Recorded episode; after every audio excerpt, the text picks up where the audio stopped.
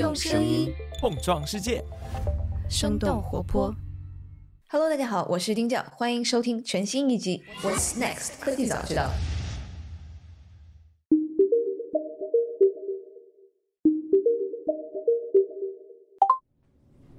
大雁，Hello，Hello，Hello，Hello，稍等，我忘戴耳机了。好的，这期节目到底上还是不上？就今天是星期三，我们到底为了这个事情已经发酵到现在快两周了吧？为什么我们这个点还要再上一期这个节目？嗯嗯，您觉得是适合再发酵一下？我觉得它还能再继续发酵，因为其实它如果再往下发酵，其实就是红杉在这个事情上就是开始道歉了，就他的这种表态，在他以往的。呃，投资的过程里面是很少见的。那侧面印证了，其实是有大量投资者认为这个事情在加密领域的投资思路是可能让他们感到很担忧。因为，因为这个里面还要涉及到很多，比如你新加坡的投资者呀、香港地区的投资者，他们这些钱要怎么去在美国的这个破产清算程序里面，他的权益被维护到？那这个肯定是后续大家要关注的问题，因为他现在的这个缺口就就是太大了。现在对外统一的口径是一百到五百亿美元，大家都认同现在 FTS 这个事情就是加密货币历史上。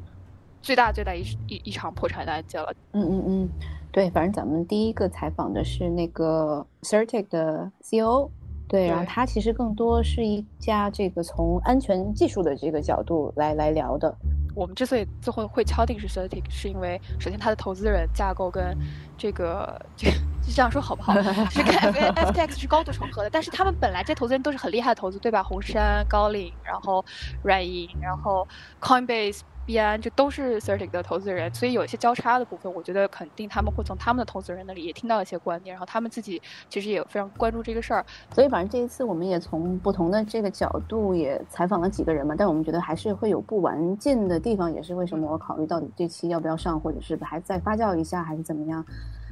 那咱们这节目就就今晚上呗，就今晚上，嗯，就就就就上吧，虽然不完美 但是谁好哪有那么多完美的事情呢？嗯，就是，OK，好，那我那我们就跟 Luke 说了，也让他不白剪，Luke 剪了太多素材。嗯，对，这期我们加起来都已经几个小时了，录了，录了好多，还不包括我们的研究和找嘉宾，太多了，好呀。真是 FTX 害死人，就一直有新的进展进来，又搞得这么大，哎。OK，那我们就把这个节目上了吧。不知道到时候，哎，你知道最新的消息是说那个 Michael Lewis 就大空头的那个作者也要写这本书了吗？他他其实已经写了，然后这个书可能到时候会被又被改编成电影。我们已经我们这一季好像讲了好几个故事，都是到时候可能会被改编成电影电视剧的。嗯，只差 WeWork 没说了。嗯，这是一个精彩的时代。对。啊，说的对，好像是在苦笑。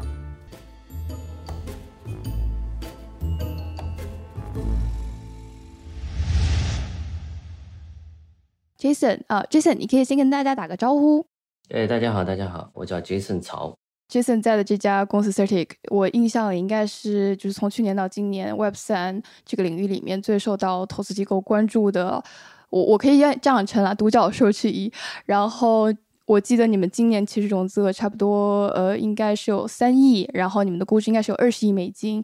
呃，你们最早是什么时候发现 FTT 和 FTX 有异常的？我们对这件事情最早的关注，实际上还是从这个 CoinDesk 一开始发，大概在十一月二号吧，发了一个研究报告啊，他就是说到，他们当时看到说，Alameda Research 的这个 balance sheet 上，它最大的资产实际上是 FTT 和这个 FTT 相关的质押的一些资产。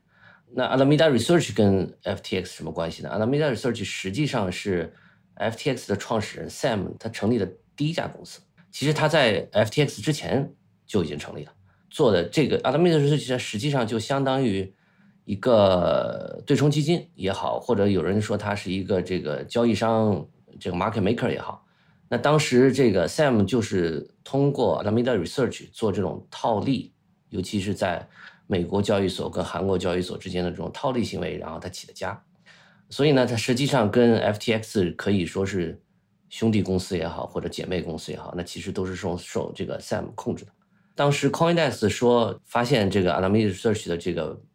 这个资产负债表啊，可能这个风险上有点大。他当时的那个资产里边最大的比例都是 FTT。那 FTT 实际上就是说，因为这两个又是个关联公司，就是一个是 FTT 或者以 FTT 质押出去置换回来的这种资产，而且比例相当大。同时呢，FTT 本身又是一个，就是 FTX 自己发的一个 token，对，发行的代币。对，它的代币主要目的呢，只是为的是说啊，我给我在我交易所上这个使用我的服务的用户呢，提供一些这种优惠啊，比如说你用代币，可能你可能有些东西有点 discount。它还跟别的一些代币不太一样，有一些比较大的代币，像 Ethereum 啊或 Solana 的，很多人在这个链上它有做应用，呃，所以它这个应用面是很窄的。然后同时呢，实际上它的体量很大，但是流通量很小。所以就是说，你有任何时候如果说有比较大的波动的话，比如说真的是有人比较大的要想抛盘的话，对这个价格会影响会很大。姐，就是它盘子太小，还有可能很容易被几个大的持有人就是。操盘对吧？我们可以这样理解，就它很容易抬抬轿子，把价格抬上去。嗯，也很容易被砸下来。对，了解。那对呃，然后同时他还说，第二个，他这个比较第二个资产呢，实际上是 Solana 体系的资产。那 Solana 体系也是实际上 FTS 一手扶植起来的。呃，所以就是说，觉得这些东西都跟 Solana 都跟 FTX 的这个关联太强了。对啊啊。然后，但理论上这个算是一个独立的一个。公司对吧？就是说，虽然它是上面这个是控制 Sam 控制的，但理论上应该是独立的公司。所以这个文章发出来以后呢，当时就是有人就纷纷议论。然后，当然阿拉米达 Research 的这个 CEO 也出来解释说，我们这个没有问题啊，我们其实还有很多资产根本你们都没看到。嗯，转折点是什么呢？转折点是星期天，好像是十一月六号，币安的 CEO CC 发了一个推说。因为前段时间退出了这个 FTX 投资，因为啊，币安实际上 FTX 的呃早期投资人，然后他们也赚了很多钱，然后他们大概在那个上面拿回来了二十一个亿吧，好像我记得这个数字是这样的，二十一个亿美金的钱，然后他等于前段时间 FTX 把他股份收回来了，那这个股份里面呢，它其实有一部分他们是用 FTT token 来支付给币安的，然后那个也就币安手里有很多 FTT token，然后。C C 呢就发了这么一个推文，说基于风险控制的考虑，基于前面看到这个 CoinDesk 发的这么一篇文章，再加上前段时间这个 Terra Luna 的这个这个 event，他说我们要做一些风险控制，所以我要把 F T T 的所有的 token 都给抛售掉。然后那这个震动就很大，而且呢，除此之外，大家还在链上能看到它的操作，就是有一个巨大的一个 Well Wallet，然后。大概移掉了五亿美金的这个 FTT token 进了币安，那大家就是说这个肯定是币安自己把这 token 移进去了，比如说从冷钱包或从什么这个储藏的地方移到币安，然后呃准备卖了。那再加上 FTT 这个本身的这个刚才说的这种流通性小啊这方面的问题，对吧？如果币安真的是抛售的话，对这个会很大影响。S P F 为什么会考虑？他为什么会考虑通过 F T T 的这个形式来把这部分股股份赎回呢？因为在我听来，因为我们是事后的一个视角嘛，他其实是把这个抛盘的机会交给了呃 C Z，对吧？我们今天来看，他其实把抛盘的这个机会交给了 C Z。他当时为什么会考虑把 F T T 就是这样子交过去，用来做 B 安股份的交换呢？对，那这个当然我们只能是猜测。猜测，对。第一个是他是没可能没想清楚。这个他实际上把一个武器交给了别人，对吧？他也没觉得有人会使劲砸他，因为他势头太猛了。因为如果是真的砸盘的话，对币安自己也是个损失，对吧？因为他毕竟这个肯定在票面上会损失很多。我觉得另外一个问题就是说，那因为 FTT 实际上是凭空造出来的呀，这个跟我给真金白银的给美金给别的不一样，还是不太一样。对，所以它的成本实际上低嘛，这这个流通量什么它都可以控制的。所以可能当时 Sam 觉得自己很聪明，对对，他觉得这样可能成本比较低。然后那 CZ 当时说了这个事情以后，而且他就是说他特别指到了，因为前段 Terra 跟 Luna 的这个 crash 这件事情，那这个大家影响其实是很大的。那直接的反应是什么呢？就是好像是什么星星期一早上凌晨的时候，FTT 的 token 就开始就是明显的下跌了。这明显是基于什么呢？因为他 CZ 当时说出他要抛的时候，Alameda Research 的 CEO 还出来意思说啊，还有传说说他愿意二十二块钱的价格来接接他所有的东西。那大家一直觉得二十二块钱是一个底线，但是后来一下跌到了十七块多，对，然后这下就我觉得就基本是一个触发了，然后大家就开始说，哦，那可能 Alameda 接不住了，而且这个有可能大家都会跑，原因呢是什么呢？大家现在都是惊弓之鸟。因为被前段时间的这个 Terra、Luna 三件、Celsius 这些事情搞的，大家都非常的怕啊。很多时候可能你这风险离你其实很远，但是大家说我宁可保险点儿，我不要去冒这个风险，对吧？我不要这个有句话说，在这个火车面前去捡钢镚儿嘛。然后好像后来是说一天之内二十四小时，FTX 大概有人大家提款提了五十个亿吧，超过了他预计的可能二十五到三十倍，大概是。确实，后来好像是两三天，差不多也是两三天内总计是六十亿，可能前面的大部分的钱都是他当天收完之后二十四小时之内大家就很恐慌的外走。对对，第一天是非常大，因为这个区块链还有很有意思的事情，很多时候网上都能看，就是那个链上都能看到。那有很多这种这种极客呀，包括一些这种所谓叫好事之徒，都会盯着那儿看，说啊，你有多少从 FTX 提出来，多少进去。后来我看到过一个 chart，的确是就是那段时间就没有什么钱进去的，就全是往外提。还有人做空，我听说，结果后来因为说 CZ 说他要收，然后结果那个价格又涨回来，然后做空的人又反卖掉，然后又做多，然后结果后来 CZ 说不收了，所以后来大家就觉得特别生气。对，然后关于收的这个事情，实际上当时是一开始他提前，然后 Sam 一直出来说我没问题，没问题，我们足够的钱，我们有足够的 reserve 是都是照付。然后两天以后他撑不住了，CZ 说是他自己找的 b 安，他是跟 CZ 说要要求帮忙，外面还有传说他实际上还找过这个 OK，找过火币，反正找过一系列人，然后找到 CZ 说啊要帮忙。那这个是其实估计是大家谁都没想到的啊，然后结果就是短短两天之内这个消息，那他说要一说要收购，那大家知道说，那肯定他这个是撑不住了。然后 CG 就说啊，先出了一个意向书，说啊我们愿意收购 FTX，但这个意向书本身是没有任何法律效力的。他就说那我们就开始做尽调，然后做尽调好像也就一天两天，后来 CG 说受不了，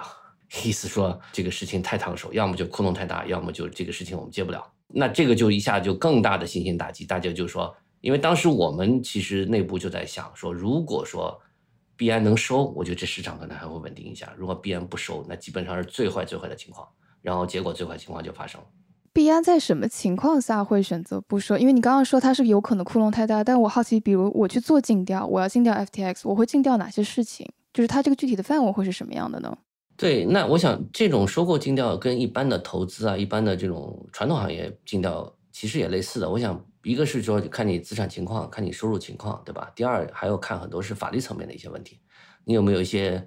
正在进行中的官司啊，或者说被什么政府调查？我 CZ 后面有这个说法，就是说有有两种情况，一个是说一个是这窟窿太大，那的确这窟窿后来比大家想象都大，最后大家现在觉得这窟窿大概在八十亿到一百亿之间。第二个呢，呃，因为他实际上他是在被美美国的这个司法部门实际上在调查，对这个调查到底是具体什么内容呢，也并不是很清楚，网上可能大家只是传。但是从 CG 的角度来讲，我觉得他现在就说你有这种，因为他其实一直想做拿到合法的牌照，对吧？他花了很多时间，前段时间在欧洲拿到，他在美国实际上他最不想惹的实际上就是美国政府。所以从这个角度，如果有这方面的风险，他说啊，因为有调查，我不要碰，这也是能理解的。所以其实，在目前就是截止到十一月九号，其实大家行业里面的人就对 FTX 这个事情已经有一个呃判断了，就是这个事情其实已经有非常坏的苗头出来了，而且很有可能就是没有任何反转，对吧？直到今天我看到的也是没有任何反转的消息出来，它。可能进入这个破产保护程序，但不一定有人能够把这个烂摊子给收起来。我这样理解是可以的吗？对，应该说他翻盘的机会很小很小。现在还是有消息啊，最新的昨天还有消息说他现在还在试图融资。我个人会觉得这个真的机会很小，因为第一个是谁愿意接这个摊子？这个摊子不光是个钱的问题，还有一个。一些被调查法律层面，大家都一般不愿意惹这个事情，对吧？因为你很难把这个，你你买一个公司的话，你是把它前面的各种各样的这种 liability 全都继承下来的。然后第二个就是说，他现在一旦已经申请了破产保护，我也不知道他是不是说他现在融资可以大家简简单单说达成协议就可以的，可能你还要这个破产法庭的参与啊，这种。对吧？就是，然后有很多权益人在里面说啊，你这个融资又损害到我的权益了。那所以我觉得会操作起来很困难。您刚刚说，其实大家对他法律上还有担忧，就是在最开始的时候，我我其实就很好奇，具体来说，FTX 跟 Alameda Research 可能在法律上有哪些行为是涉及到违规的呢？挪用用户资金，这可能是其中之一，就是有这个可能性。对，现在就是说，大家至少认为说，这个挪用这个用户资金可能是最大的一个问题，因为那哪怕是法律上没有规定很很细，说你。你因为这个的确是这个数字货币、加密货币这个上面的这种规定，跟传统的股票啊这种呃 fiat 的这种钱还是不太一样的。呃，但是就是大家看到，其实是 FTX 它自己的用户的这个条款使用条款上面写的很清楚，说我不会动用你的资金，那就是你从合同来讲，他跟一个用户之间有个合同，它实际上是违反这个东西，这是最最起码。那可能还有资金的挪用啊，然后是不是有公信息的公开啊？这些东西，我觉得可能还是有很大的这个法律上的风险的。那再退一步，就是即使没有法律风险，那至少说从行业的这种职业道德来讲，这肯定是有问题的。之所以我们现在对 FTX 它到底有没有挪用用户资金还存疑，是因为其实它的很多交易包括情况，我们也不是很清晰，对吗？因为它是 CFI，所以它没有办法。大家不能够像 DeFi 一样非常清晰透明的全流程的去追踪各种它的资金流向。对的，而且它跟 Alameda Research 之间怎么操作的也没人知道。也有传说它的这个系统设计里面实际上专门有一个后门是给 Alameda Research 开的。传说说是这个公司其实真正知道 FTX 真正状况的只有四到五个人，大部分员工都不知道。而且其实这次很多员工本人也是受害者。这个我也听到多起了，因为很多员工他把他所有的资产其实都放在 FTS 里面了。我还听说有人在巴哈马连飞机票都买不了。天哪！我倒是听说 Sam 他已经飞到阿根廷去了，不知道最新的消息是什么。上次关注到的时候是说他已经飞到阿根廷去了，因为那个巴哈马。对，因为巴哈马现在也当地的监管机构已经开始啊，一方面是冻结他的资产，一方面是在这个调查他的犯罪行为。嗯，因为美国这边应该也在提起相关的诉讼程序吧，但是没有信息透露出来。对，所以我我当时看到美国那边的新闻是说他去阿根廷。我看到倒是说他们他跟那个另外一个扣方呢，现在还被扣在巴哈马啊，真的吗？对，那我那我们到时候可以 check 一下。嗯，采访完前段时间有我们有认识的这个呃，在做风险投资。venture 方面的人出来了，他跟我们说那两个人在巴哈马。那其实不管怎么样，他都不会想回美国，对吧？我觉得，因为美国现在对他的这个就是 DOJ 跟 SEC 对他发起的调查，其实现在还是蛮严格的。我看来，其实嗯难说，不一定，因为其实你看那个 Alameda Research 的那个 CEO 很有意思的，专门从香港飞回了美国。Caroline，大家一开始传他是去迪拜的嘛，啊，所以对。呃，从我的角度来讲，就是我觉得他回来，他说明很有信心啊。就是他怎么考虑我不清楚，但是就是说，可能是因为大家觉得说，或者说 FTX 他们自己一些人认为说，因为 FTX 在这边呃政治捐款啊，在这种政府部门的关系上，其实还是花了不少精力的，呃，人脉也比较多。他们是不是觉得说，某种程度上他在这儿反而有一定保护，因为他捐了很多钱。对，所以其实我觉得，就像。最早我们在交流的时候，您提到，因为这个事情，它不管是在美国的国内，还是在全球范围，都引起了蛮大的这个反响的。某种程度上来说，是非常呃负面的行业影响。所以，其实监管在这一块很有可能会，您当时的判断是会加速落地。对，我觉得这个事情肯定是这样的。就说起这个监管啊，你你还是一样看一下历史，就是说。它监管的主要主要的一个措施方向是说，就是还是回到如何保护消费者嘛。那你看美国的历史，这种大的这种监管政策出来，或者这种 regulation 东西出来，很多都是在灾难事情发生以后，它一般不会特别提早在那儿做这个事情。你你回来看最有名的，就是一个是美国大萧条的时候，对吧？它有一个那个 Glass Eagle，它当时就是说那个法案出来。就是说，把这个投行跟 commercial banking，就是说一般的这种面向普通用户的这种两个这个银行的这种服务给分开。他当时做的这个事儿，那是大大萧条之后。然后零八年、零九年金融危机，那出来个 Frank Dodd 那个法案，当时是说，其实 regulate 一大堆是什么呢？当时危机造成的这些所谓叫 CDS swap，当时也是没有没有监管，然后最后就一大堆的杠杆，然后就爆雷了。他做了那么一个事情。然后呢？那第二呢？就是说，你再看美国，它以前对于这个数字货币啊这种方面的资产，它做一些什么事情呢？它其实两方面的事情，一个是说它保证它能收税，第二个是他希望说我不要有这种洗钱的事情，金融犯罪。这种金融犯罪，它可能还是更多是说啊，比如说你去支持这种恐怖组织啊，偷来的钱通过币洗掉啊，所以他以前这方面的关注力比较多。那其实他在保护消费者上面，他一直在说，但他其实这个一直没有落地。那比如说最重要的一个问题就是说，好，你保护消费者的话，你把这种数字货币，你得把它定义成一种东西，它才能按这种东西的这种相关的条款去管理，对吧？那现在一直有争议的，就是说你到底是算证券还是算大宗商品，就是 security versus commodity。如果是 security 的话，你应该是受这个证监会管，SEC 管。那这里面有什么？你你什么时候能发币？你什么人可以买？你应该怎么交易？有很多很多这种细则，对吧？那如果说你是大宗商品，那是 CFTC 管。那他是说，那就是说我可以说你可以做衍生品啊，做期权啊、期货啊都可以，对吧？但它就相对比较松，但是它也还是有一套。管理的方法，那这件事情其实本身到现在其实就没有定，其实没有一个特别细则说什么样什么样的这种数字货币满足这么几条东西以后，你就一定是 security。那包括前段时间 SEC 还在跟 Coinbase 在打官司跟，SEC 说你这上面好几个 token 实际上都是 security，Coinbase 说不是，就不是。他们会觉得通过 ICO 的方式出来就都算正确，我理解他们以前会这样判断。除了像以太坊、比特币，它是明确确认了说这个就不属于证券，其他的他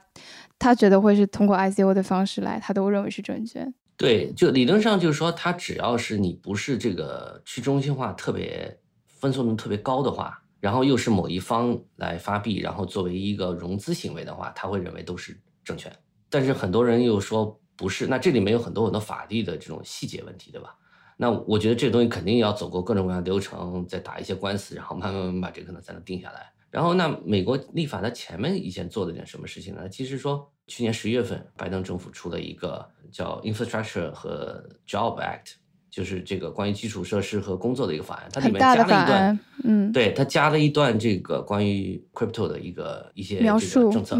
那但那这里面它它其实就是定义是说。第一是说这个东西它认为是一个数字资资产。第二，你所有这个帮着做这些数字资产来交易的，是呃或者就是帮着做交换手的这种，他都认为是就所谓叫经纪人，就 broker。那 broker 有什么呢？broker 他有要求说你要上报，就像现在你去在美国股票交易所，你买卖的所有交易，它都会上报给这个 IRS，就是税务局。更多是说我要追踪你的这些交易。同时呢，我不希望丢掉这个我的税收的机会。然后，那在那以前呢，他有过一些老早的时候，他有一些法案呢，是说更多是说这种反洗钱，对吧？它定义是说，好，你这些平台、这些交易所，它实际上都是属于叫提供货币服务的平台，那你就需要有 money services 相关的一些 license。那这里面它就是反这个金融犯罪，还要就是说啊，那你可能。你美国的交易所，你要对你客户要做 ID check，要查白光，要要做 KYC，发现有不正常的，可能是跟这个犯罪行为有牵连的这种转移呀或者交易啊，你要上报。所以就是以前它更多是说回到就是一个是税收，一个是洗钱、金融犯罪。那它对于说真正保护消费者这些方面的法案，实际上是现在是最落后的。我到底应该拿哪一种的现有这种某一种资产类型的这种框架去来监管你，对吧？那还有可能就是说，最终结局也不知道，也有可能有人说，你可能那么还得搞一个第三类，既不是完全证券，也不是这个大宗商品，那谁来监管呢？所以现在这一方面还不是很清楚。我觉得这件事情上，连美国的现在这个 SEC 跟 CFTC 他们之间的看法都不太一样。哦，怎么说？嗯就是 CFTC 说我你是大宗商品吗？SEC 说你这全是证券，大家都想多管一点。这个好像从很早就是有加密货币这个开始，大家就在讲 CFTC 跟 SEC 想扩大自己的管辖权利，所以他们想把尽可能多的加密资产定义为自己管辖的这个范围。对，那这个过程肯定还是会有蛮长的一个过程。然后美国这个立法。要经过参院、众院，然后大家讨论。即使立法了以后，它要执行，像去年的那个十月份立的那个呃法案，要到明年开始执行。二零二四年等于是大家才开始真正上报，就是这样。所以会议还是蛮长的周期的。但是监管进来之后，可能大家又有一个问题：监管进来之后，会不会跟加密货币本身现在要做的事情背道而驰呢？就是如果监管越来越严。不管是他管只管 CFI，还是他会从 CFI 拓宽到 DFI，是不是跟本身这个行业它的基础是相相违背的？大家会好奇这个问题。肯定会有一波人是非常反对任何形式的监管的，就是一些最早的极客，一些抱一些理想主义的所谓这个乌托邦的这个数字货币方面的一些人嘛，就是，但是呢，我个人会觉得说，其实一定形式的监管一定是需要的，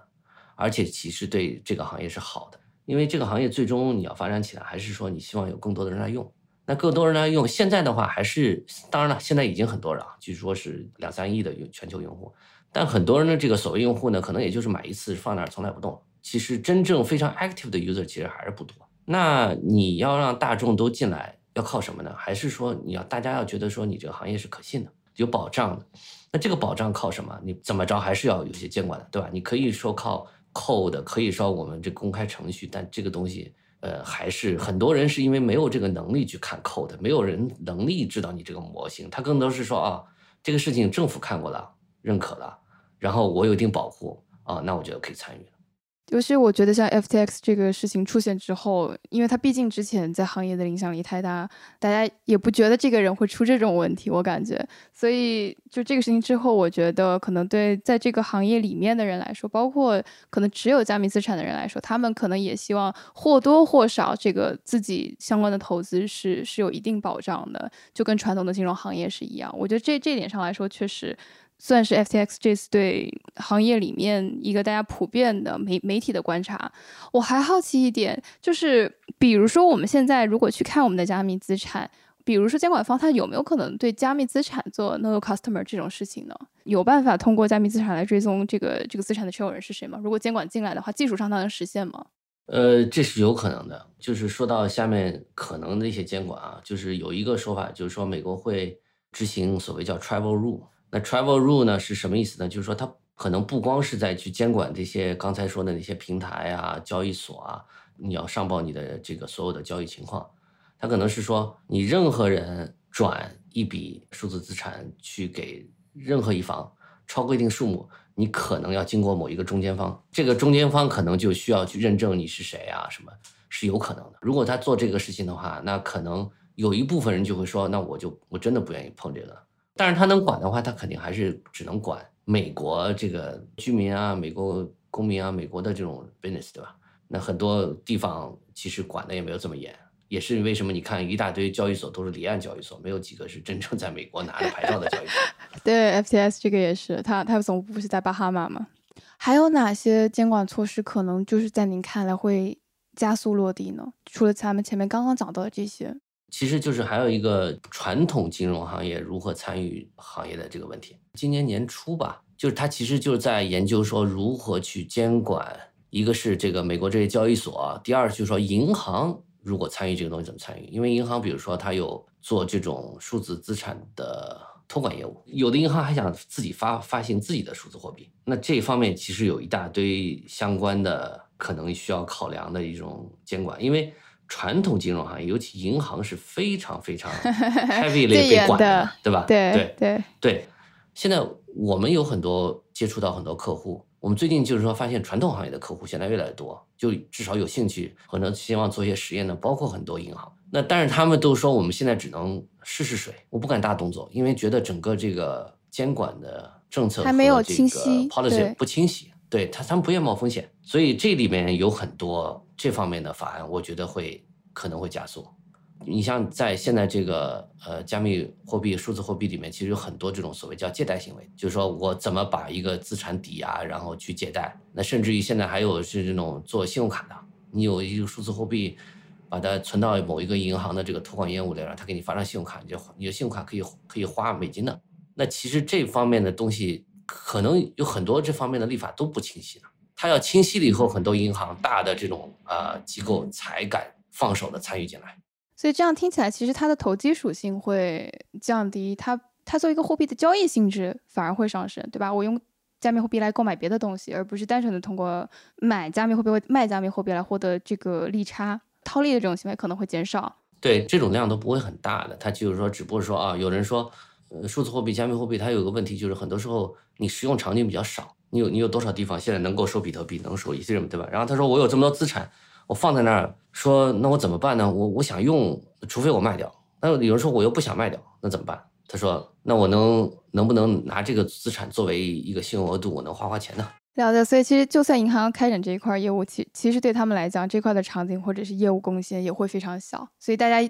在这一块上也也还不清晰。目前为止比较小，然后他也不敢做很大，因为做了很大，监管肯定来找他。嗯。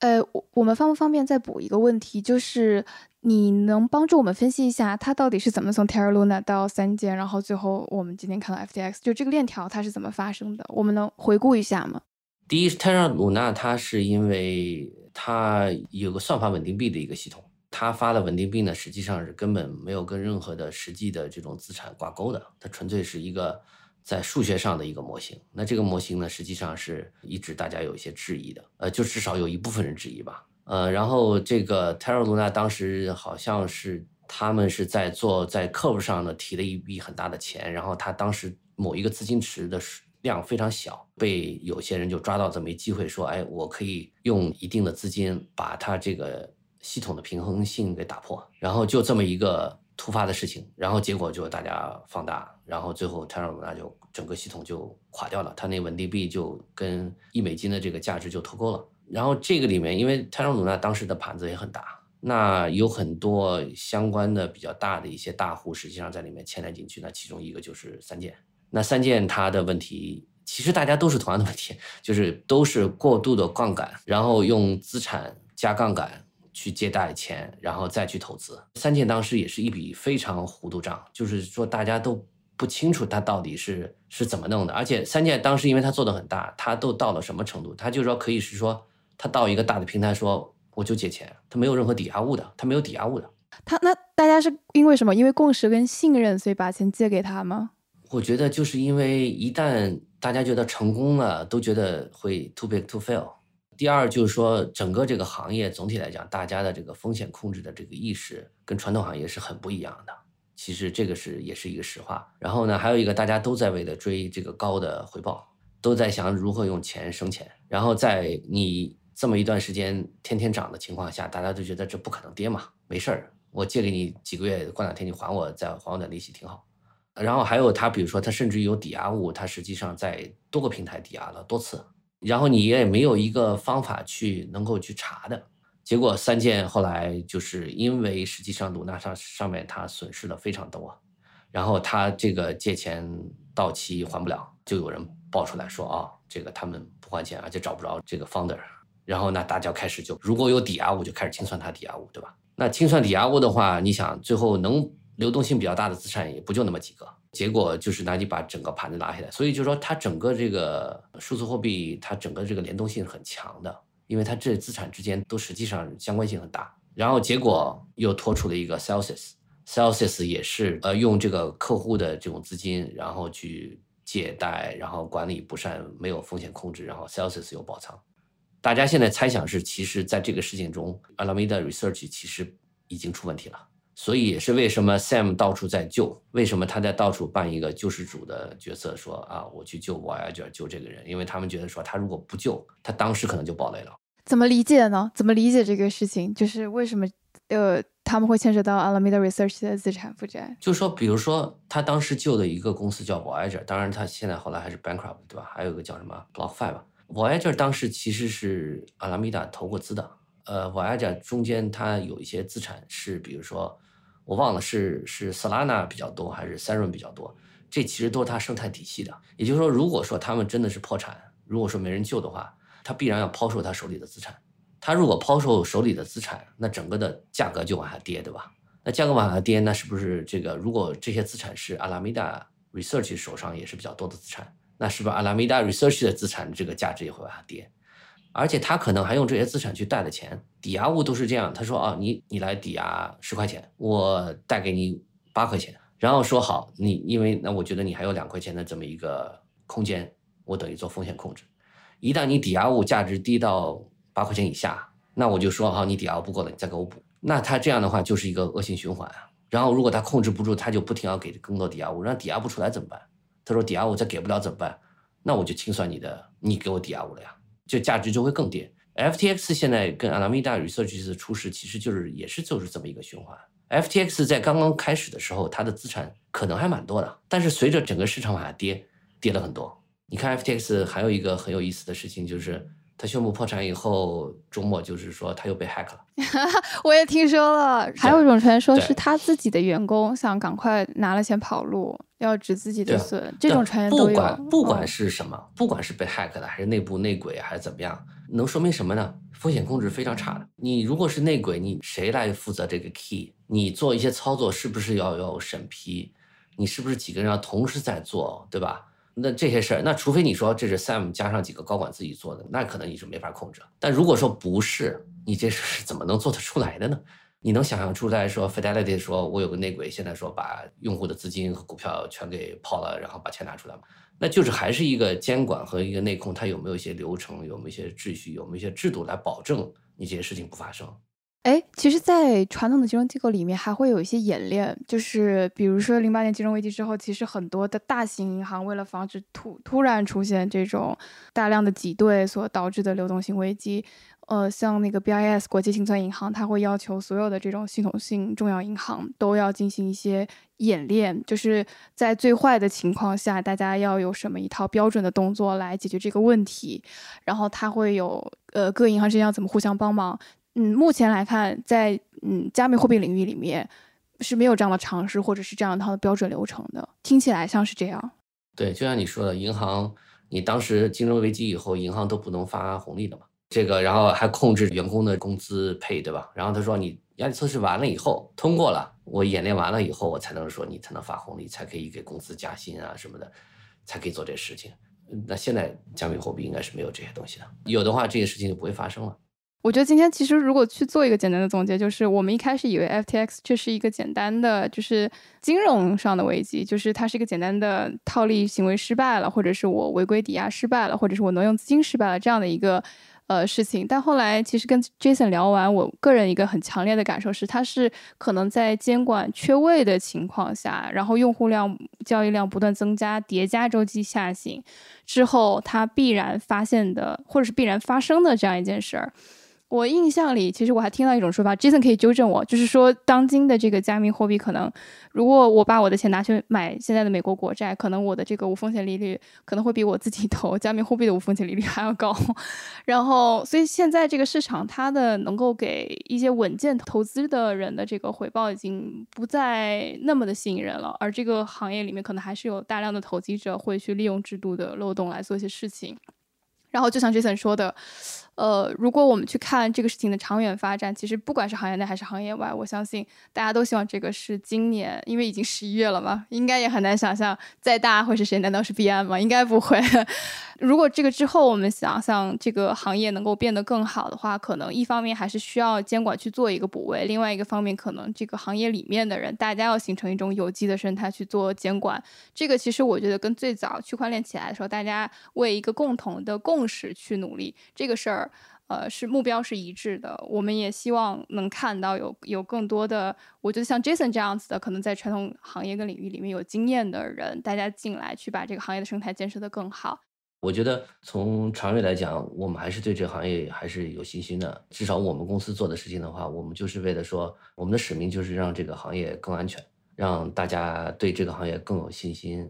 那我觉得每个行业真正它的发展过程都不是一条直线，对吧？我们希望最后大家是螺旋式的上升。对，就不管是加密行业，还是过去的的硅谷，我们说非常热门的软件行业，呃，可能未来。在明年，在这个周期里面，可能都是行稳致远，呃，走的最稳的这批企业，可能才是这个接下来的这段时间里走的最好的这一批公司。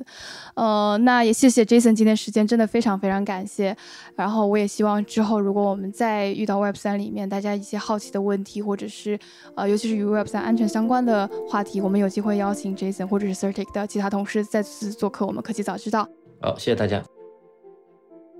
那下面又是一则我们的胡同周年月的插播了。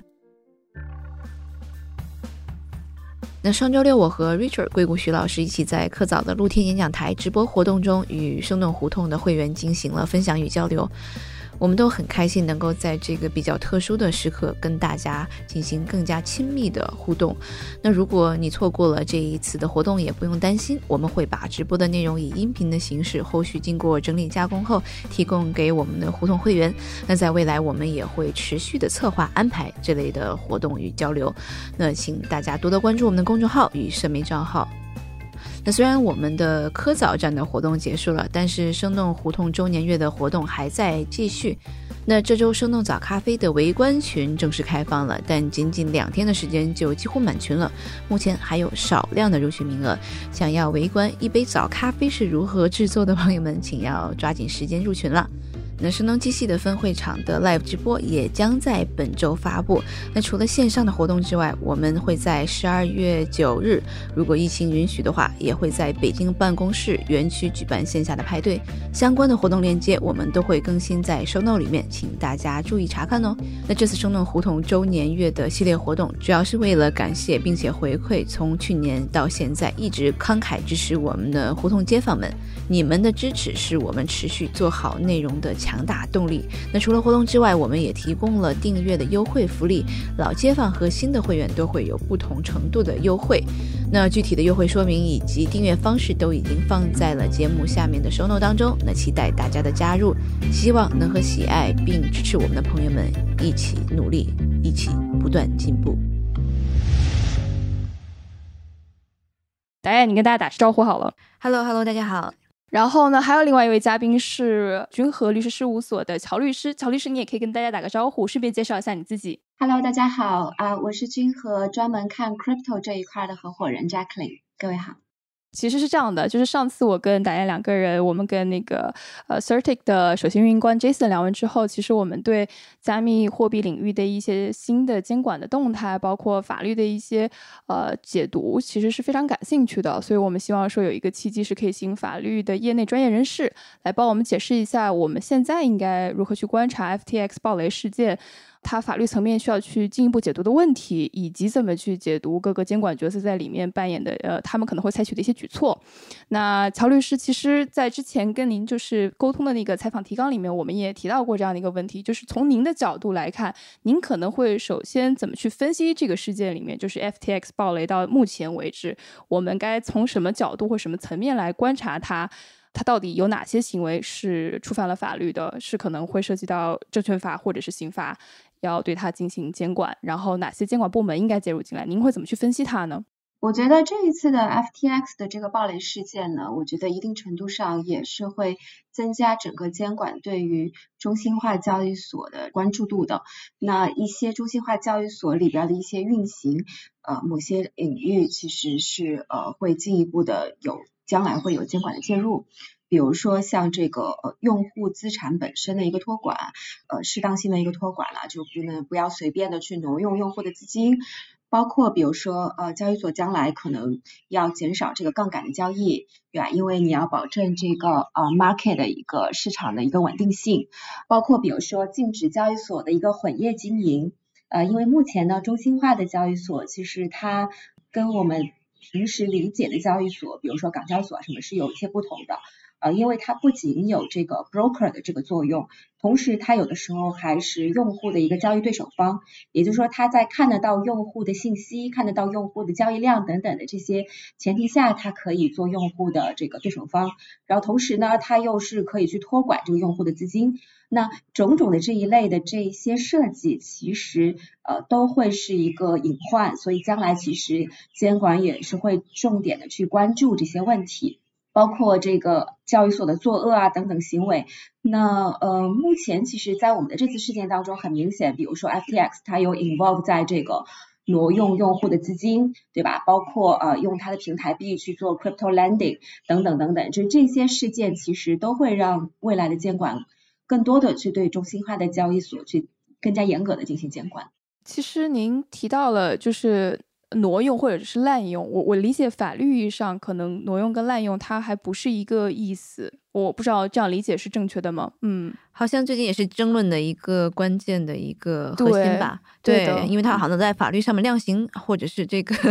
这个诉讼也是不一样的一个渠道和一个方法，是吗？呃，其实这个呢是要看具体的 scenario，看具体的 fact，因为我相信这一次有非常多的用户都 involve 在 FTX 的这个平台的事件里，所以看 FTX 针对它具体的这个用户的资产做了些什么。假如说我用户啊委托 FTX 去帮我做理财。比如说约定了，我其实是要你做一个相对保守的一个投资策略，但是 FTX 它却用了比较 aggressive 的方式，其实是跟过去跟客户的约定不一样，就是它没有做到一个呃相对尽职的这样子的一个义务。那这个时候呢，它可能更多的是涉及滥用这个资金，对吧？因为我没有让你去做。某个更 aggressive 的策略，但是你去做了，所以它其实是一个滥用的行为。那也有的 scenario，比如说，哎，很多的用户，我是把我自己的币托管在了 FTX，那其实 suppose 这个币的这个所有权其实应该是属于用户的。但假如说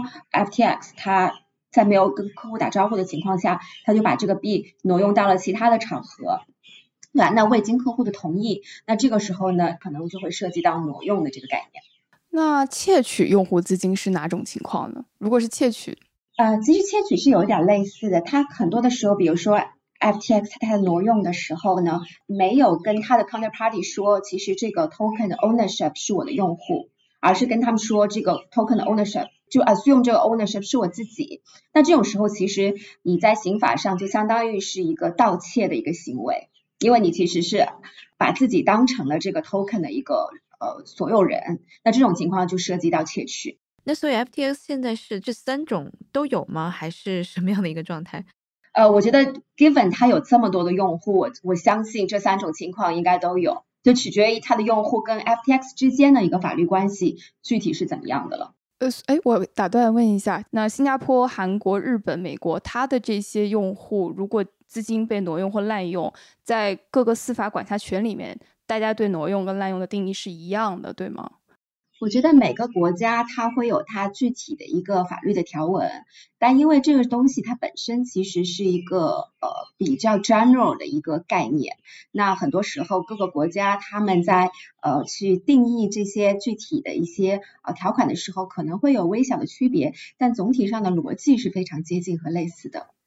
了解，所以比如说我是一个。呃，新加坡的这个用户，但是如果我去起诉呃 FTX US 或者是呃 FTX International，它可能涉及滥用用户资金，我是可以用这个思路去理解我是否该起诉他，或者是不该起诉他。嗯，没错，没错。其实我觉得，呃，像这种 class action 针对这个。平台的不正当的行为，可能更有效的是在它还没有进行重组或破产，就是当这个平台还在正常运行 这种时候呢，我们平时是会见到挺多呃客户找到我们这边说，哎，比如说我不服这个交易所平台对我平仓的这个结果，或者说我认为这个平台有哪些不当的行为，我想要去告他。那如果你走这样子一个程序的话呢，可能法院最终会 based on fact。给你一个呃，你觉得对你可能比较有利的一个结果，那你可以 based on 这样子的一个结果，呃，去要求赔偿等等。那这种是在呃一个平台还没有发生这个破产、这重组这些事件当中，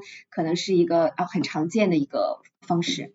但 FTX 现在在美国已经申请破产清算了，那这个怎么办呢？对，哎，我这个其实我们最近也有看到很多的客户找到我们这边，就是因为啊，他本身其实就已经算相当于是整个这件事情的一个 creditor，那这个时候呢，其实可以通过找到律师，然后帮你去。在这个重组的这个 unsecured creditor 的这个委员会里面，然后去登记你的债权。就比如说，你可以先保留你在这个平台上的一些呃记录，因为其实现在我们也有看到一些新闻，就我们不是特别的清楚 FTX 他们对于这些用户的这些 transaction 的这些细节，他们自己的这个保存的这个手段有多么的完善。所以我们可其实是建议客户先自己，比如说通过一些。比较正找一些比较正式的一些呃 record，比如说邮件上的一些正式的一些确认函，或者你交易的一些细节的截屏。那你通过这些呢，比如说你的这个你有一个托管账户，然后你账户的这个余额等等这些信息，那你 based on 这些信息呢，可以找到律师，让律师呢帮你去做这个债权的一个登记。就他们呃，美国这边呢，他们会有具体的，到时候会公布这个呃债权的这个登记的这个呃 steps，然后到时候律师可以帮你去 follow 这些 steps，包括呃律师还可以 involve 在将来可以如果最终重组它是有方案了之后，可能会涉及到 creditor 的 voting，律师可以 involve 在给你一些具体投票上面的一些建议。这个债权会有优先级吗？因为我看到他们在特拉呃华州现在公布的这个，它有前五十大债权人，就是可能。债权比例最高的这些人会被优先去处理吗？在法院的角度上来说，我觉得是两个概念啊。第一个概念呢是说，在法律上怎么样的债权是有优先权。那一般呢是 secured creditor 相当于 unsecured creditor，它有优先权。意思就是说，比如说，呃呃，银行借了我一笔钱，但是我把房子抵押给了银行，那么在这样一个债权关系里面，其实银行就是一个 secured creditor。因为它是有抵押品的，那所谓的 unsecured creditor 是说在你的这个借贷关系里面，并没有一个具体的抵押品的一个概念。那这种时候呢，你的 priority 是不如这个有抵押品的这个 secured creditor 来的高的。那在这个问题上呢，并不存在说，嗯，你是大一点的 creditor 或者是小一点的 creditor 有什么具体的区别。那您刚才提到的另外一个问题呢，是说当你的债权量很大的时候呢？你可以争取的是说，你可以争取在这个债权委员会当中有一个委员的席位。那所以其实我们也有看到，现在呃有一种说法是说，可能让这些海外背景的华人，大家把他们的债权聚集在一起，然后争取说，这样我们可以在美国的债权委员会当中有一个华人代表我们。在里面有一个席位，那有这一个席位的好处是说，在整个这件事情当中，它会有一个呃重组的一个委员会，那它会有一些具体的重组的方案来决定我来怎么样呃去设计整个这件事情，我应该怎么去 enforce 等等等等。那如果说你有一个委员，呃，可以相对更多的呃能够代表大家的利益去啊发表意见和观点，那这个呢从 practical 实践的角度上来说，可能是有帮助的。在这个部分里面，我还有一个问题：假定我就是因为 FTX 已经申请破产了，它有我们新闻看到有一种说法是说，还有一些没有经过它授权的 FTT 代币在不断的被铸造出来。那被铸造出来的这些代币是否可以用于它后来申请破产之后的这个债务偿还呢？我觉得这个还是要具体看这个重组委员会他们对于这个事情的约定，因为你一旦到了 Chapter Eleven，其实你是把这个呃这个规划的权利交给了这个委员会，所以假如他们认为我后期铸造出来的 FTT 是有价值的，又假如那个时候比如说已经过了一年两年，那 FTT 的这个价格又有了一个很显著的回升，那他们觉得如果我也把它作为一部分的 asset，到时候去嗯。卖这个 asset 了之后，可以偿还给这些呃债权人是有帮助的。如果他们把这些东西包在了他们的重组方案里面，那我觉得是不排除他们可以被用的。委员会里会有谁？除了我们刚刚说的，你可能有代表之外，这个委员会里面它的整个的组成跟构成会是什么样的呢？呃，一般这个委员会里面会有债权人的代表，也就是说，呃，可能一些比较大的债权人。他们会有资格去呃委派代表他们的委员，那可能不同的债权人，他们有他们不同的代表，那他们可能在这个呃设计这个方案的时候，就会有一些谈判呐，或者甚至是争论，呃，最终会将这个方案定出来。那定出来之后呢，会会让所有的债权人来进行投票，那你是要到达一定的这个通过率啊，最后的这个方案才能够被通过的。那他应该是谁来管呢？如果是比如说用户资金，他如果是个刑事，听起来应该是司法部或者地方检察机关介入，他会归进 SEC 的那个检查范围里面吗？就谁谁会来主导这个问题的调查呢？嗯，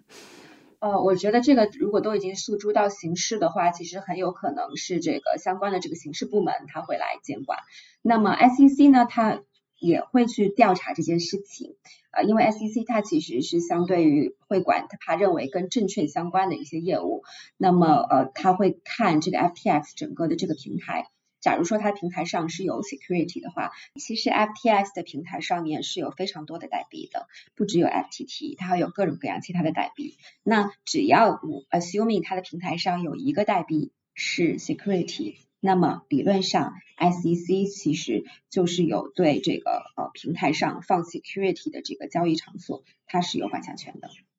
那现在我们呃，因为之前我们采访的时候，大家还提到过一个问题，就是呃，我们如何去定义它是证券或者是是货币？到目前为止，好像还没有法律给出明确的定义。这个是目前是这样的情况吗？因为我记得您好像在那个六月份公布那个 RFIA 之后，也写过一个分享，说那那个法案其实是定义了加密资产到底是证券还是货币的。呃，现在呢，关于一个 token 它到底是证券还是 commodity 呢？呃，其实市场上呢是有一些讨论的。那么绝大多数的人呢，还是相对认为像比特币、ETH 这些大的 token，它不是 security，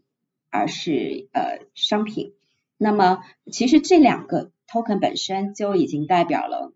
百分之七十五的 token 了，对吧？那么剩下可能你有成百个。小的 token，那他们到底是呃证券还是商品呢？那呃在 case law 上面呢，美国其实已经有一个 existing 的叫 Harvey test。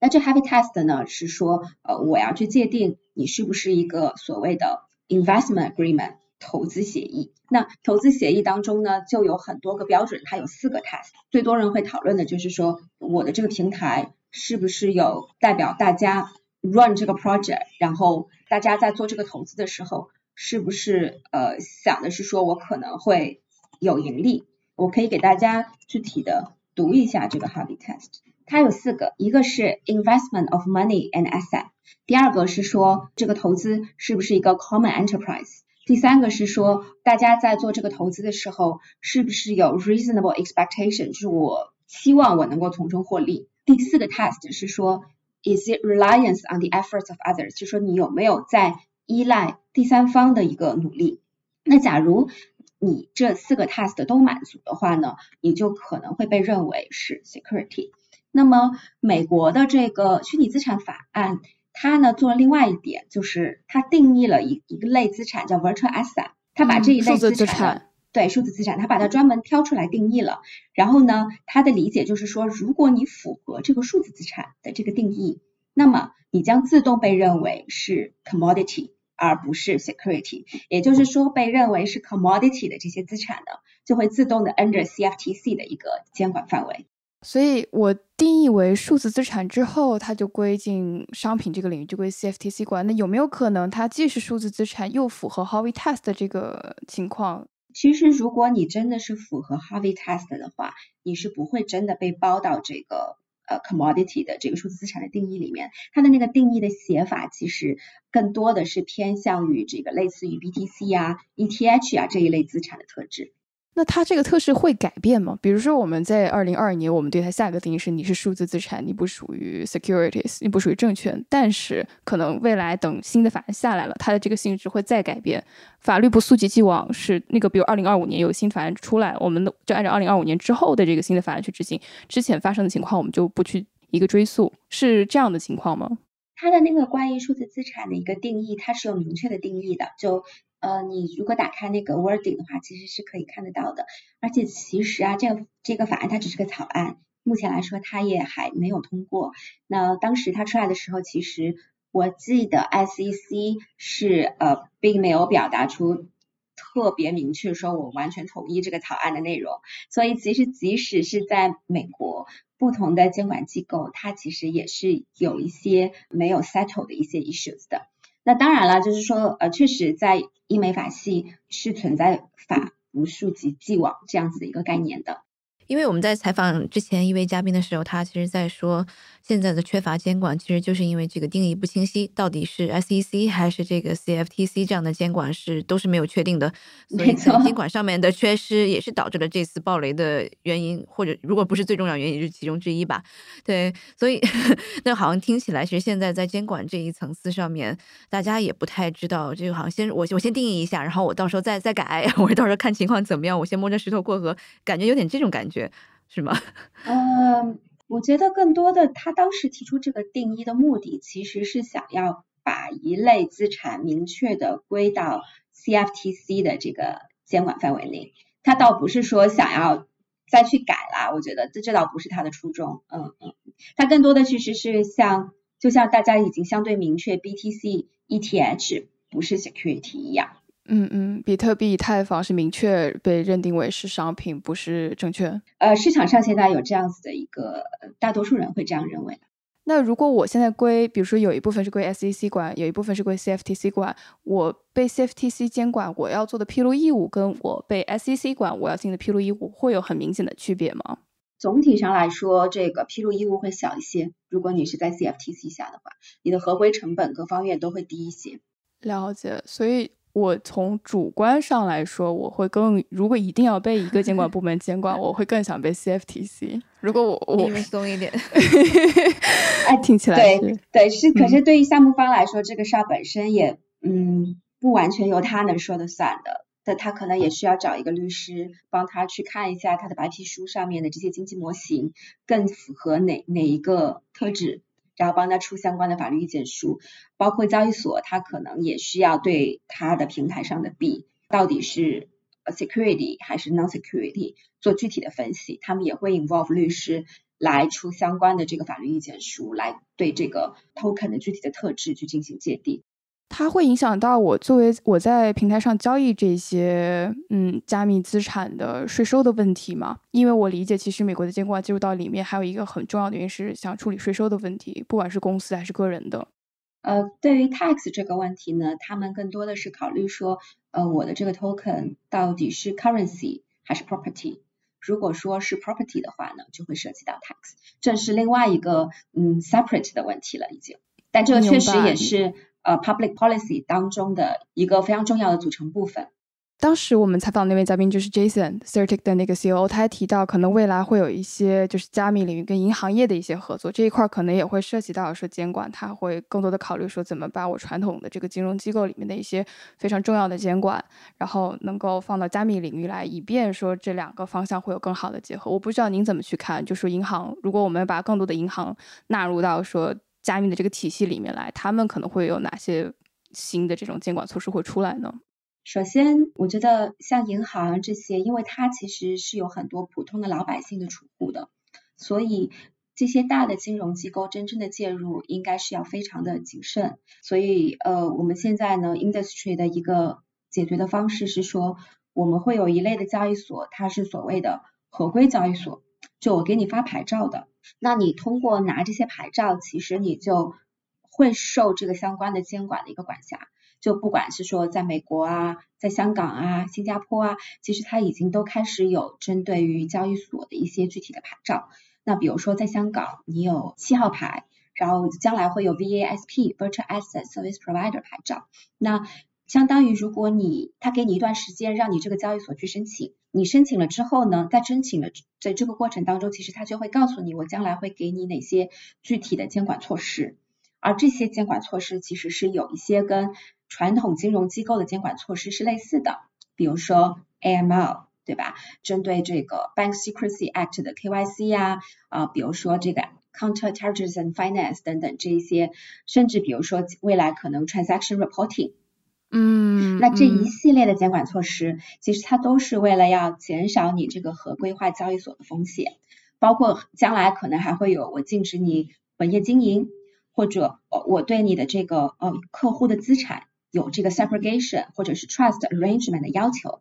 其实这些就相当于你刚才说的，我对你这个交易所有一点类似于金融机构的一些概念，我我我放一些金融机构的这些呃监管要求到你的这个平台上。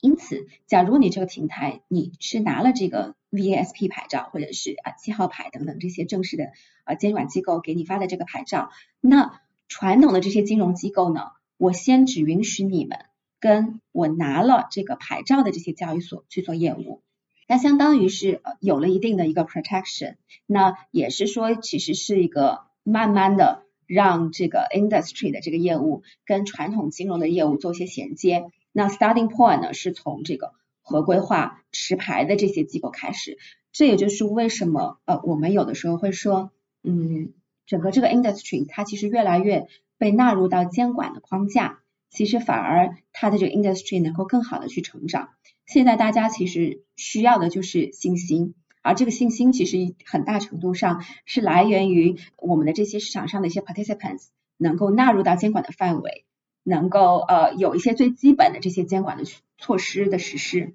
在这些前提下，那你传统金融的这些钱才能够更放心的呃被放入到这个行业内中来。因为你从 public policy 的角度，其实有几个领域，第一个是说。比如说这是个新兴的技术，那比如第一个，比如说我要去 against 这个 illicit activity 一些违法犯罪行为，那么很很显然你就是要搞所谓的 KYC AML 对吧？然后你也会要有这些 tax 的 treatment 对吧？你你你如果真的在这个事情上赢了利，你可能需要纳税对吧？这些是第一步，第二步是关于这个金融的一个稳定性。那目前来说，坦白说这个行业还是比较小的，它占整个的宏观经济的这个。percentage 还是非常的有限，但是对于有些国家和地区，可能它如果是有涉及，比如说 monetary control 啊，FX control 这些外汇外汇管制的问题，那这些国家可能就会对这个 financial stability。会更多关注一下。那比如说，在有些地区，他可能选择说，嗯，我就呃支持区块链本身的这个底层技术，但是对于这个呃 crypto 交易啊等等，可能会对我的外汇管制是有影响的，那我就先不允许。对，这也是一种很好的监管思路。包括比如说像这个呃有一些监管的思路说，我不允许太多的杠杆。因为目前这个 industry 有一些的杠杆合约，它的倍数是很高的，非常高，听说了。对，那我从这个呃 financial stability 的这个角度，我去限制你的杠杆倍数，这可能未来也是一种 potential 的一个监管的一个思路。然后更重要的是所谓的这个，我要保护这个我市场上的这些呃散户的利益，对吧？我要禁止操纵市场，禁止去欺诈，我要对你的这个交易所的托管。做一些具体的监管，对你的这个交易所上面放 token，你要有一个适当程度的 disclosure，那这些都是从我保护这个普通老百姓、散户的这个利益的角度，未来可能的一个 public policy 的一个方向。哎，那我们举个具体的例子，比如说 know your customer KYC，对吧？在加密领域里面，他如果要去做 know your customer 做 KYC，他要怎么去做呢？其实它跟银行间金融机构是类似的。就你还是要拿这个用户的这个身份证啊，各方面的一个信息，而且我们还有一个叫去中心化交易所。那去中心化交易所，它其实 instead of 对于这个用户做 KYC，它是对于这个地址，对于区块链的这个地址，它叫 know your Transactions，看这个地址上过去发生过哪些 transaction，那呃是不是这些交易有没有涉及呃违法啊，或者是黑钱等等，这其实是一种新的技术手段。去中心化交易所相对还比较的小，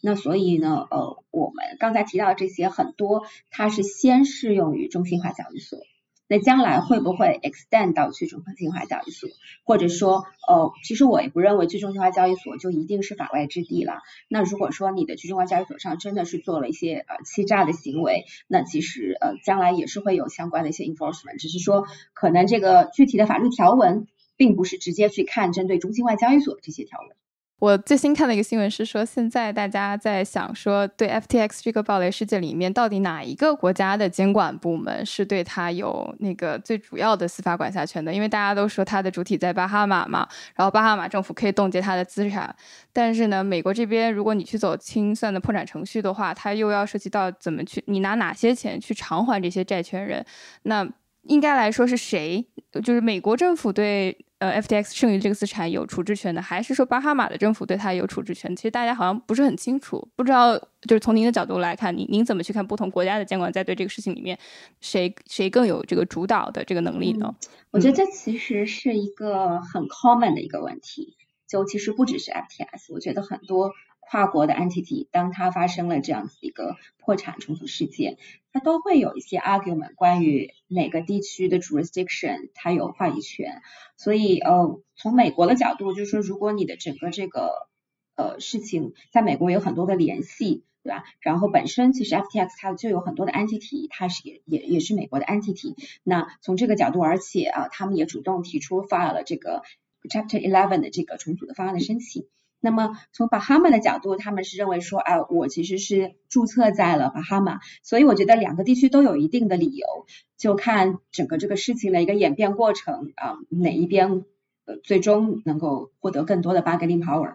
但不论你是哪个地区的用户吧，就是如果你现在是遇到了这个问题的话，建议还是及时去咨询一些专业的律师，去看我们应该如何从这个事情的过程当中尽可能的保护自己的利益。没错，没错。其实最重要的还是确定你的债权的数额。就如果你有去做这个具体的登记，那么呃，你至少可以。就假如这个 percentage 是确定的百分之二十，最后大家所有人都拿出拿到百分之二十，那如果说你有去做这个确定，然后这个确定也是合理的，就如果你做的整个的这个给的 evidence 这些都是都是合理的的话，那你最后是百分之二十乘以你认为的那个数额。但如果说你没有去做这些动作，然后假如最糟糕的情况发生，比如说这个重组委员会或者是 FTX 那边对你的这个在 FTX 的具体的头寸。搞错了，或者说压根儿没有 evidence 的话，那到时候就比较被动。乔律师，在你们接触的这种可能视角类似案件的或者类似问题的这种用户里面，就你们的客户，他们常常会说，就是如果当时我先找你们这边先处理好了什么问题，然后这个事情上我可能更有优势，或者是我能更好的保护自己权益。就大家常说，如果我做了这个动作，我可能我的权益就被保护好了。有人会跟你们有交流这样的经验吗？他们应该，他们通常都会遇到什么样的问题？我们也想了解一下。假如是项目方的话，一个是说，呃，海外架构的一个设计，因为其实现在是不同的地区，它的监管程度是不一样的，所以某种程度上它是存在的一定的这个 regulation arbitrage 的一个空间。监管套利。对，没错，监管套利。所以可能在海外架构设计的时候，如果 involve 律师的话。呃，可能对于未来的这个运营会有帮助。还有一块是呃投融资，就因为你在做呃这个 initial coin offering，在海外做 initial coin offering 的时候，呃可能会涉及到这个跟投资者进行谈判，包括假如我们代表投资人，那会涉及到跟项目方的谈判。那这种时候，呃它其实就是一个类似于 VC 的一个业务。那如果有律师的介入的话，可能会对你的权益有呃更多的一个保护。然后还有一块就是监管，就有的时候在他具体展业的时候，他希望律师可以告诉他他应该拿什么牌照，或者说他在哪里拿牌照，对他来说更合适，更适合他目前的阶段。那这些问题的话，如果说早期能够 involve 律师的话，我觉得都是比较有帮助的。嗯，包括比如说呃你在写白皮书的时候，要避开让你的这个 token 会被认为是证券的一个风险，那律师其实也是有作用。如果让我们接下来要密切去观察一个趋势或者一个法案的推进，或者是某一个在监管领域里面最有影响力的人，您会推荐我们接下来去关注哪哪一个人或者哪一个法案的推进，或者哪一场听证会呢？我觉得可能最值得关注的还是先是美国这边的监管，尤其是 SEC 啊这未来的一个动向。呃，因为其实呃虽然说有这么多的国家，最终还是会有几个少数的国家。呃，他们会是比较相对来说，市场会把他们当成是一个标杆。那么，呃，比如说美国是一个，然后包括在其他地区，其实现在比较 crypto friendly 或活跃的，像呃香港啊、新加坡，呃，比如说最近其实呃香港这边也有发布这个政政策宣言，那表达了就是说呃对于一些 crypto 的一些具体的一些业务生态的一个支持。那包括将来 VASP 的牌照。呃，其实也会潜在的是有可能会允许 retail 呃一些散户 involve 到这个具体的这个交易所的业务的这个过程当中来。那包括最近新加坡，其实它也有明确说，嗯，它支持区块链的这个行业，对于杠杆交易所的这个交易业务，它可能会相对持一个审慎的态度。那所以我觉得，嗯，像一些具体的一些地区，我觉得都会成为大家的未来的一个。关注的方向，因为对于比如说亚洲的这个生态，大家可能真的会去关心，我应该要不要来香港，还是我直接去新加坡，或者是有一些项目方他可能会考虑说，呃，我是不是去迪拜？所以我觉得一些相对聚集度比较高的一些地区的监管，都是大家呃值得关注，包括欧洲的一些地区。好呀，好呀！如果以后有新的动态，我们可以邀请乔律师再来我们的节目里面，再跟大家详细分析一下。好了，那今天也感谢乔律师的时间，那我们就之后的节目再见，呃，拜拜。嗯，好，谢谢大家，谢谢乔律师，感谢邀请，嗯，拜拜。这期 What's Next 科技早知道就到这里了。听完之后，如果你有任何的想法，欢迎在评论区里面给我们留言，我们每一条都会认真的看。如果你喜欢我们的节目，请记得给我们五星或者好评，分享给更多的朋友，也会对我们非常有帮助。你也可以单独写邮件给我，邮箱地址是听 t i n g at 声点 fm，我都会一一回复。那同时，公众号和微博也可以搜索“生动活泼”，声是声音的声。节目相关的更多信息会在公众号里出现，微博和公众号都会有不定期的福利给到大家。如果你想要跟我们更加紧密的讨论和分享，或者是想要认识和你一样有求知欲的新朋友，可以加入我们的微信群。进入听众群的方法是在公众号文章中扫码添加，或者是公众号后台回复“科技早知道”即可获取邀请码。期待你的加入，我们下期见。就是我们跟那个乔律师，就和乔律师聊的部分，对，因为大家都觉得他这个标准很门槛，要不要咱直接录上吧，看最后咋用。哦，我已经录上了，对对对，我就啊，你已经在录了，想给就是陆 K 谢林开，因为陆 K 建议说，我们虽然看他看了，我我那我也就开着好了，那我就开着好了，嗯，对对对。是啊，我我们之前聊 Theranos 时，我们还说过说，哎，为什么那些公司会投投投 Theranos 对对对，我们反复在问自己这个问题：为什么爆雷之后 我们才问为什么这些人会拿到钱呢？对。然后最重要的是，在他爆雷之前，大家都对他们很有信心。那就是皇帝的新装，只有他脱下了，我们才知道他什么都没穿。就是在这个低潮期，可能就就看见他裸泳了，就穿着新装了，没有穿衣服。我又想到一个脱口秀，哎，是李诞还是脱护来说的？他说：“你怎么知道我在裸泳呢？可能是他把我的底裤给卷走了。我不是故意裸泳的，是潮退了把我的底裤卷走。我觉得就有点像我们今天描述的这个情况，所以还是应该值得把这个事情搬到节目里来跟大家讲讲。”的，嗯，后来你看，你像 Element Research，我我也是看他的那个听了他的 podcast，然后他说我们会给客户提供百分之十五的固定回报，就他说的是固定，就是我一定不会让你承担百分之十五以外就是有波动的这个回回呃收益回报。对我来讲就是很吃惊的，因为你知道早几年其实中国在打破这个保本刚兑理财的过程当中。其实当时的这个银监会的主席就有聊过这个问题，就是说，如果你有在银行的体系里面拿到任何说给你保本，你一定有年收益率能达到百分之八的，你可能都得打个问号，因为是绝对做不到的，他不可能保本到这个程度。那你想，他说在这种经济周期里面，他跟你说我可以给你提供百分之十五的固定回报，我觉得相信这个事情的投资人他们在想什么？